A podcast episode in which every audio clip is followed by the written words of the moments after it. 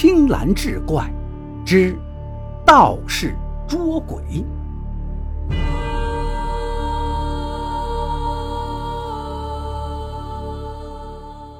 话说明嘉靖年间，新城县城东的李家庄有个李员外，家里有几百亩良田，还在县城里开着两家中药铺，可谓是富甲一方。前些日子，他又给儿子聘下了一房媳妇，两家即将给儿女定亲，那是喜气盈盈。但是李员外最近却是噩梦不断，经常从梦里惊醒，回想着梦中的可怕的情形，就再也睡不着了，眼睛一直能瞪到天亮。接连几天下来，就给熬的是面黄肌瘦，仿佛得了重病。他一想啊，这家里怕是惹了鬼魅了，于是就想请一位道士前来捉鬼。这新城县里最有法力的，当属三清观的张道士。于是李员外就派人把张道士请到了家中。张道士的岁数并不太大，也就四十来岁的样子，穿着道袍，戴着道帽，二目如电，额下几绺长髯。倒真有一些仙风道骨。张道士一进门就停住了脚步，倒抽了一口冷气，凛然说道：“你这家中好重的鬼气呀！”此话一出，李员外心里咯噔一下，忙说道：“还请天师救我。”张道士点点头：“那是自然。”晚上，张道士设坛做法。他点燃了香烛，坐在蒲团上默诵了一段捉鬼的檄文，然后就在表纸上画上一道符，在香烛上烧了，拿过来桃木剑，在空中兜了两个剑花，忽然双目暴睁，猛然喝道：“妖孽，还不现身就死！”话音未落，却见墙边刮起一阵旋风，紧接着房门“滋”的一声开了一条缝，一道风影就钻了出去。张道士大喝一声：“妖孽哪里逃！”手提木剑，开门就追了出去。那风影逃出了李员外家，一直朝村西跑，然后就上了山路。张道士一路吆喝，一路快步追赶。李员外先是愣了一愣，然后就让家丁们跟上去。张道士呢，早就料到这个恶鬼法力非常，怕仅凭自己之力难以制服，就让李员外叫了几名年轻力壮的后生，关键时候好帮自己一把。李员外就选了几名精壮的家丁在一旁伺候着。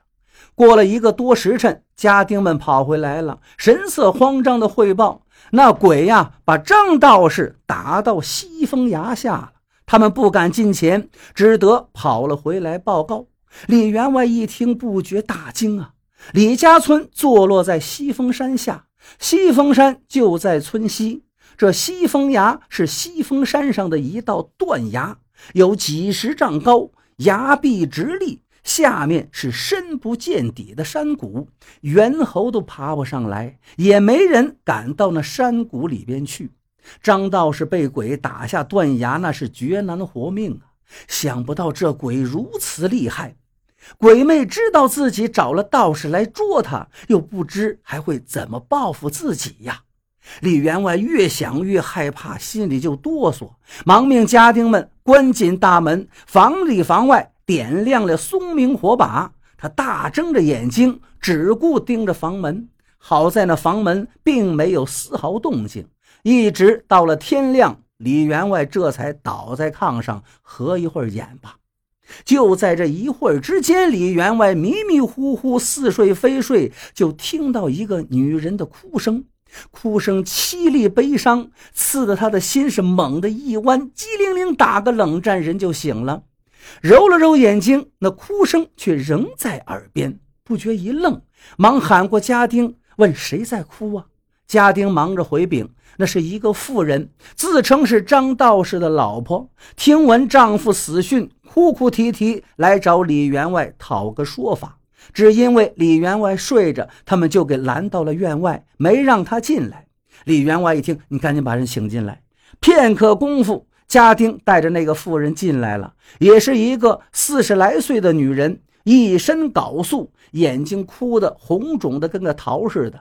妇人给李员外见了礼，然后就哭哭啼啼。她说：“我丈夫到您家里捉鬼，被鬼给撵到山崖底下摔死了，家里就断了供养，他和俩孩子都得等着饿死，所以万般无奈，找李员外您给给个说法。”李员外不知所措呀，到底是真是假？我得命一个家丁去打探打探吧。过了两个多时辰，家丁回来了。给他禀报说，那妇人所言非虚，那都是实话。这个妇人真的叫六娘，就是张道士的老婆。膝下有一男一女，只住了三间土坯房，并无半亩薄田。平时的家里的营生就靠张道士捉鬼所得，是艰难度日。如今这张道士一死，他们确实生活就没了着落。李员外见他实在可怜，就拿出十两银子给了他，让你们先将就着生活，遇到什么困难再来找他。六娘接了银子，千恩万谢的走了。这六娘前脚刚走，后脚又有人登门来的呢，是未来的亲家宋掌柜。宋掌柜家里开着一个炭厂，卖煤炭，生意兴隆，家境殷实。一见贵客上门，李员外忙着热情的接待，宋掌柜却冷着一张脸上来就问：“听说您家里请了张道士来捉鬼，那鬼把张道士撵到西风崖摔死了？”李员外忙陪着笑脸说：“是是是有此事，张道士的确是被撵下了西风崖，但是生死还不知道。我正准备派人去崖下找寻呢。”宋掌柜从鼻孔里面冷冷地哼了一声：“哼，摔到西风崖下，哪还有活着的道理？有谁下过西风崖？你就是花再多钱，也不见得有人敢下去。如今外面可是已经盛传你家被猛鬼所致。我家姑娘花枝那是一个柔弱女子呀，那是我的掌上明珠，我可舍不得让她面临险境。”你家里要是除不了这个鬼患，咱两家这亲事，我看呀还得退了。李员外可不想退了这门亲事，忙着说他马上就请更厉害的天师前来捉鬼，一定会把那个恶鬼捉住，还李家以清净。如果这恶鬼还不能捉住，再退亲也不迟。宋掌柜见状，叹了口气说。这新城最厉害的张道士都被鬼撵到西风崖下了，哪儿去找更厉害的天师呢？如果一个月内不能平了这事儿，这亲事势必要退。说完，俯身而走。送走了宋掌柜，李员外心下猛然一惊，忽然意识到此事还非同小可，万万不可让宋家退亲。如今外面已经疯传李家有恶鬼，谁家姑娘还敢嫁给他儿子？要是再让宋家把这亲给退了，他老李家可能就绝了后了。他顿时吓得脸也白了，心一横，铺纸研墨，写出几份告示，说明哪位高人若是能捉得恶鬼，他愿出白银一百两相酬。写完了，命家丁把告示贴到了临江府和周围的几个县上。告示贴出几天，也无人应战。李员外着急了，把赏银提高一倍，二百两，还是没人应战。李员外这回急得要跳崖了。就在这天夜里，李员外正睡着，忽然家丁过来禀报说有人要见他，而且说他能捉鬼。李员外忙让人把那人请进来。片刻功夫，家丁带了一个人进门。那人用黄布把自己包裹得严严实实，只从布缝里露出一双眼睛。李员外让家丁退下，又让关上门。这个人这时才脱下黄布。李员外一看，却惊得要跳起来：“谁呀？竟是那张道士！”李员外不禁问道：“你没死呀？”张道士却冷冷地说道：“我没死，我都死了三十年了。”只因为我活着的时候捉鬼太多了，这些鬼都恨我，不让我脱生，我是受尽了苦楚折磨呀。那恶鬼可是一个不羁的反鬼，闹的是昏天黑地，怨声载道。冥王派鬼清剿，鬼们又怕吃亏，把这事儿又推给了我。你呢，也给我家六娘了银两，接济她和孩子们的生活，所以我得感激你，所以我才又来捉鬼。李员外一听，也是满心好奇，如今都过了三十年了吗？张道士点了点头，让李员外看他的面貌。李员外这才凑近一看，不觉是暗暗心惊。这张道士果然是七十来岁的样子，胡子花白，皮肤皴裂，脸上还有不少的老年斑。他不禁惊道：“您果真是老了呀！”张道士一笑：“你也老了呀，只是你还不觉得。”我却能看得清清楚楚，你儿子也快五十了，还没能娶成亲，你家难有后继了，可悲可叹呀！不过时辰到了，快捉鬼吧！张道士于是摆好香案，取出香烛和木剑，又跟以前一样做法，默诵捉鬼咒。然后在这黄纸上画了符，用桃木剑挑着，在烛火上点燃。符纸还没烧完，却见墙角又刮起一阵旋风。张道士厉声喊道：“妖孽，哪里逃！”举起木剑，开门就追那风影去了。李员外忙喊家丁跟上。张道士疾步追到村东的刘小六家。忽然就停住了脚步，手中的桃木剑竟然“啪”的一声自己折断了，把张道士吓得变了脸色，转身就走。回到李员外的房中，收拾了一应物件，一言不发，起身就要离开。李员外慌忙拦住：“天师，怎么回事啊？您倒是给句话呀！”张道士无奈地摆了摆手：“天机不可泄露。”否则我又要被惩处了，打入地狱，那份罪实在难受。说完，推开李员外，大步走了，很快消失不见。李员外愣在那儿，半天缓不过神来。张道士原本法力强大，后来这又当了鬼，兼具鬼身与法力，非一般天师能比，却被这恶鬼折断了法器。这鬼的厉害可见一斑。普天之下还有哪个天师敢捉他呢？而今已过了三十年，我这儿子还没娶亲，眼看李家就要断了香火，这不能再等了呀！李员外一想到自己的儿子，不就想到了张道士的儿子？他灵机一动，马上取出二百两银子，赶到张道士家，把这银子给了张道士的婆娘，还请他婆娘多给他说说好话，救他一命。他婆娘是满口应下，但是张道士却并没有再来。那边宋掌柜着了急了，登门来找李掌柜，说外面传的太邪乎了，那个鬼是天下第一厉鬼，连鬼界的冥王都拿他没辙，更没人能把他怎么样。那姑娘花枝听了，吓得天天哭，不愿意嫁到李家来。看在两家世交的份上，再给你老李半个月功夫，你要还捉不住那个鬼，咱就只能退亲了。李员外这回也不好说什么，只能应承下来，又写下告示，把赏银涨到了四百两，请人捉鬼。但那鬼现在了不得。方圆左近，谁都知道他的厉害，没人敢来应征。李员外渐渐的绝望了，只能默默的叹气，暗地流泪。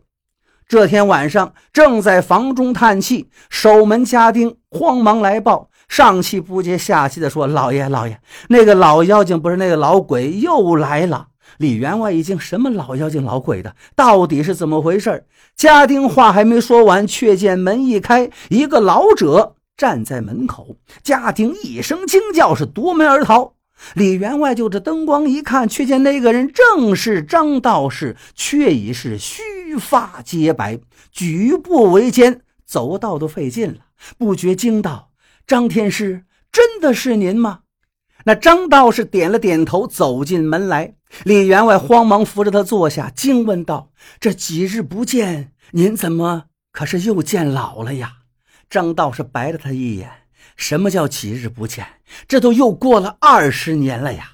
只因为上次捉鬼不利，我被那冥王惩处，压在地狱里受尽折磨。这两天刚刚放出来，偷偷去看了老婆孩子，才听说二十年前你李员外又给他们送了二百两银子，才保得他们娘们过日子。我心里感激不尽。掐指一算，你家正遭危难，我才急匆匆赶来。我要助你一臂之力，以报赠银之恩。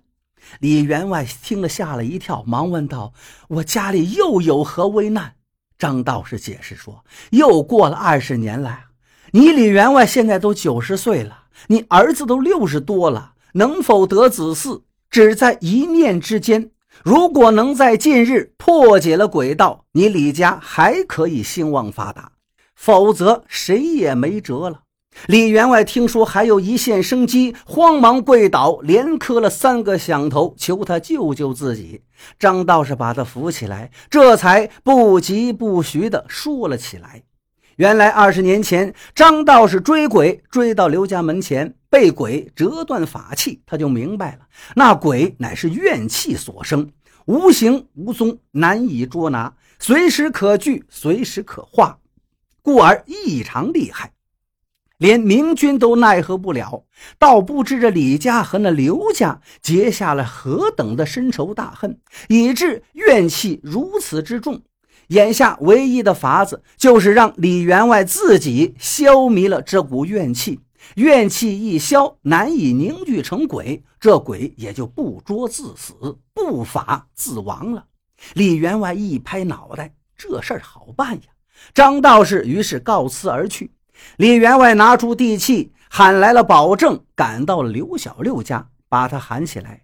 刘小六家原来有块好地，被李员外看上了，想买下来。刘小六呢，死活不卖。李员外一怒之下，就想到了一个阴损的主意，在那块地的周围种上了炮筒。炮筒呢，根系发达，吸力强劲。刘小六家那块地眼看就要完了，却又上告无门，只能吃着哑巴亏。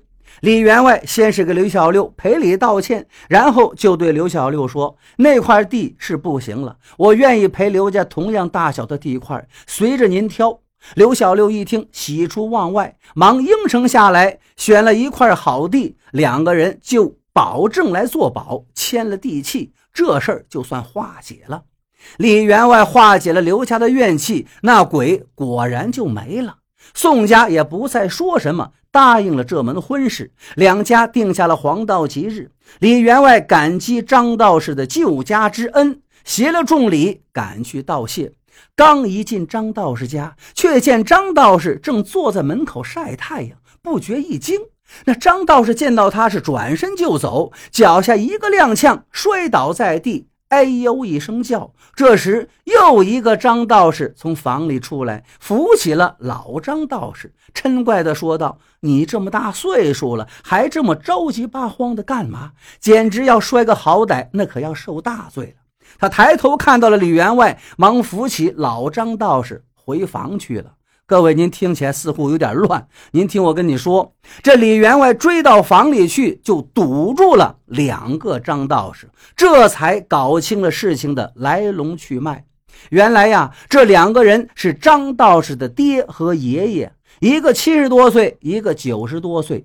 李员外请。张道士去捉鬼，张道士没急着去，而是先了解了李员外家的情况，知道了他家和刘家的怨仇，他就想出了这么个主意。捉鬼那天，他趁着夜色，假装跌下西风崖，却早已布置好了机关，其实是在崖边藏了起来。等到没人了，就偷偷溜走了。他又让老爹和爷爷两次出面，制造出过了几十年的情境，让李员外看到门庭凋敝的严重后果，而后再告诉他该怎么办。李员外一听顿悟，以地换地，解了这个仇怨。说着，爷爷就命六娘拿出那二百两银子要还给李员外，李员外却坚决不肯要。李员外也是万分感慨，他做下了坏事，这才心生鬼魅，度日如年。张家人处处为人解难，这才心思成名，如此长寿。往后该怎么做，他是真切的领悟到了。二百两银子买下一个认识，也值了。